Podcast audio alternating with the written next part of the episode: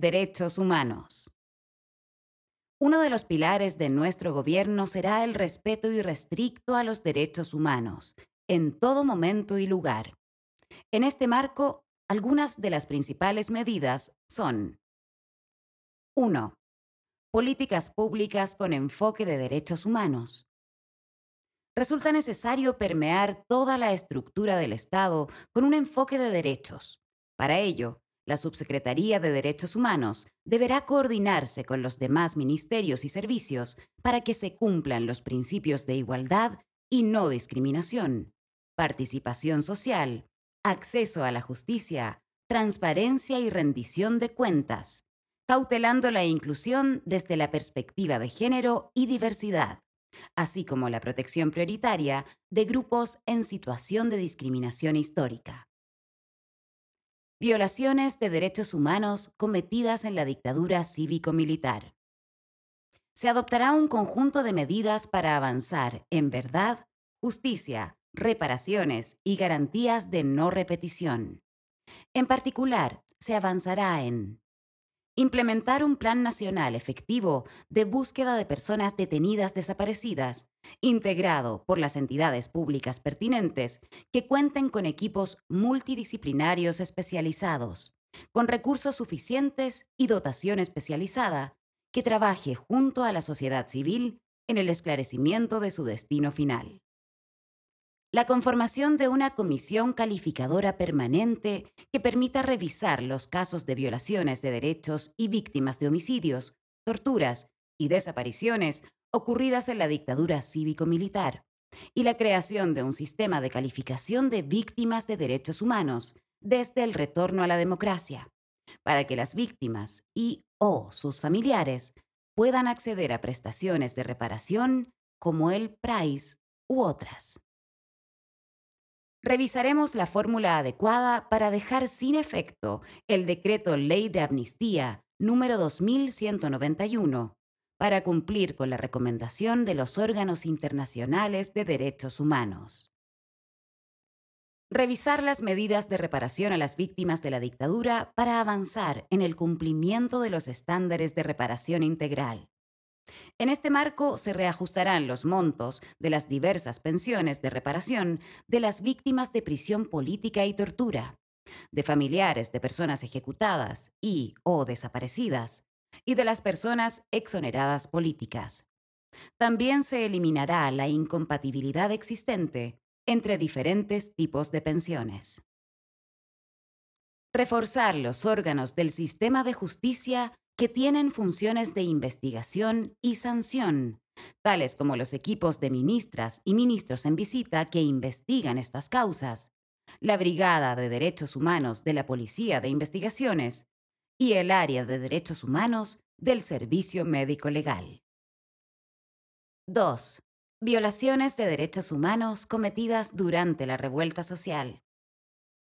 Fortaleceremos los órganos públicos responsables de avanzar en la investigación y sanción, robusteciendo los equipos de la Fiscalía que investigan estas causas, la Brigada de Derechos Humanos de la Policía de Investigaciones y el Área de Derechos Humanos del Servicio Médico Legal. Promoveremos normas legales y administrativas que aseguren la reparación integral de todas las personas vulneradas en sus derechos humanos, especialmente las víctimas con daños físicos irreversibles, las víctimas de lesiones oculares, las víctimas de violencia sexual y los familiares de víctimas de homicidio. Avanzaremos en un conjunto de medidas de garantías de no repetición, entre las que se destacan la refundación de carabineros. En la nueva policía se reforzará, entre otras cosas, la subordinación al poder civil una regulación legal del uso de la fuerza y una formación transversal en derechos humanos.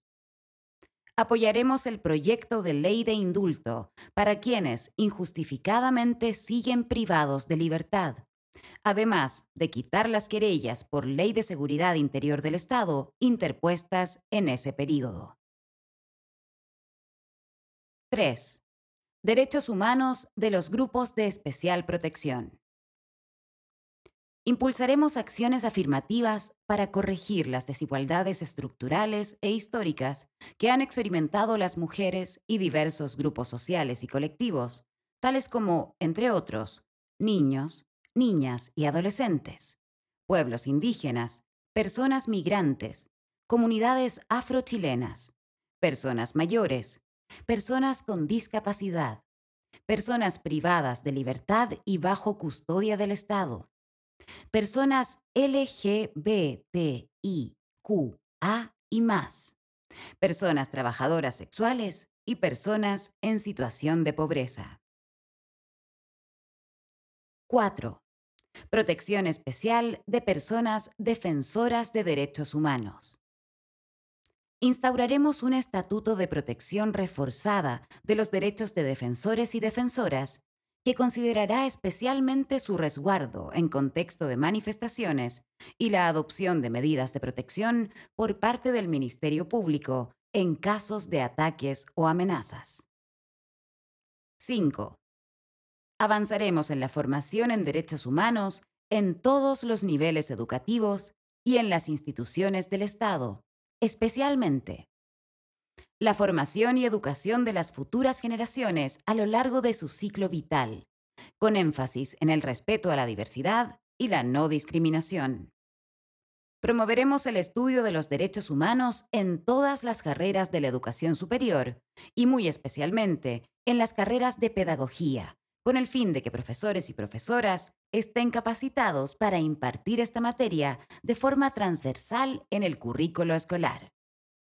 Reforzar las bases curriculares y otros instrumentos de política pública, contenidos vinculados a la promoción de una cultura de derechos humanos, así como el respeto y resguardo de la democracia y el Estado de Derecho establecer en las fuerzas de seguridad y de orden el estudio de los derechos humanos y del derecho internacional humanitario como disciplinas transversales. 6. Avanzaremos en la promoción y preservación de la memoria, de espacios de conciencia y sitios de memoria, con una nueva ley de sitios de memoria que permita su recuperación y patrimonialización expedita, aplicable tanto a los espacios que hoy están reconocidos como lugares de tortura, exterminio, en dictadura y en otros momentos de la historia pasada y reciente, como a aquellos que aún no lo han sido. 7.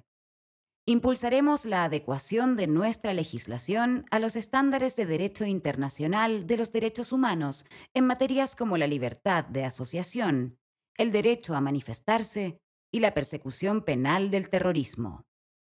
En particular, impulsaremos leyes que reconozcan el derecho a manifestarse y la derogación de leyes represivas, tales como las normas que regulan el control de identidad preventivo, la ley antibarricadas y la ley de seguridad del Estado.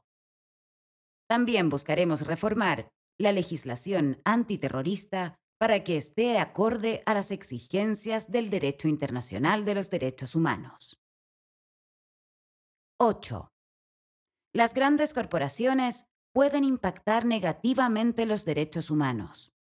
Impulsaremos mecanismos de rendición de cuentas corporativas y reparación de daños. Estos mecanismos serán transparentes y se harán cargo de las asimetrías que hoy impiden a las personas acceder adecuadamente a la justicia cuando sus conflictos son con empresas. Tomaremos las medidas necesarias para que el Estado, a través de su potestad regulatoria, pueda cumplir con su rol efectivo de protección a las personas en casos de impactos negativos sobre sus derechos humanos, producto de las acciones u omisiones de empresas. En particular, presentaremos un proyecto de ley en el que se regulará la debida diligencia en derechos humanos para las empresas que operen en Chile y para las empresas de propiedad chilena con operaciones extraterritoriales. 9. Futura institucionalidad de los derechos humanos. Impulsaremos una legislación que establezca la figura autónoma de la Defensoría del Pueblo, u Ombudsperson, estableciendo un amplio mandato para la protección y promoción de los derechos humanos, así como de capacidades específicas referidas a los grupos de especial protección, las que se ejercerán a través de defensorías temáticas cuyos integrantes cuenten con inmunidad. Procuraremos que la institucionalidad vigente durante nuestro gobierno pueda ejercer debidamente sus atribuciones y tenga recursos suficientes para cumplir con su mandato. 10. Impulsaremos la firma y ratificación del Estado de tratados internacionales, como el Pacto de San Salvador, y acuerdos como el de Escazú en materias ambientales y el de Marrakech sobre migraciones.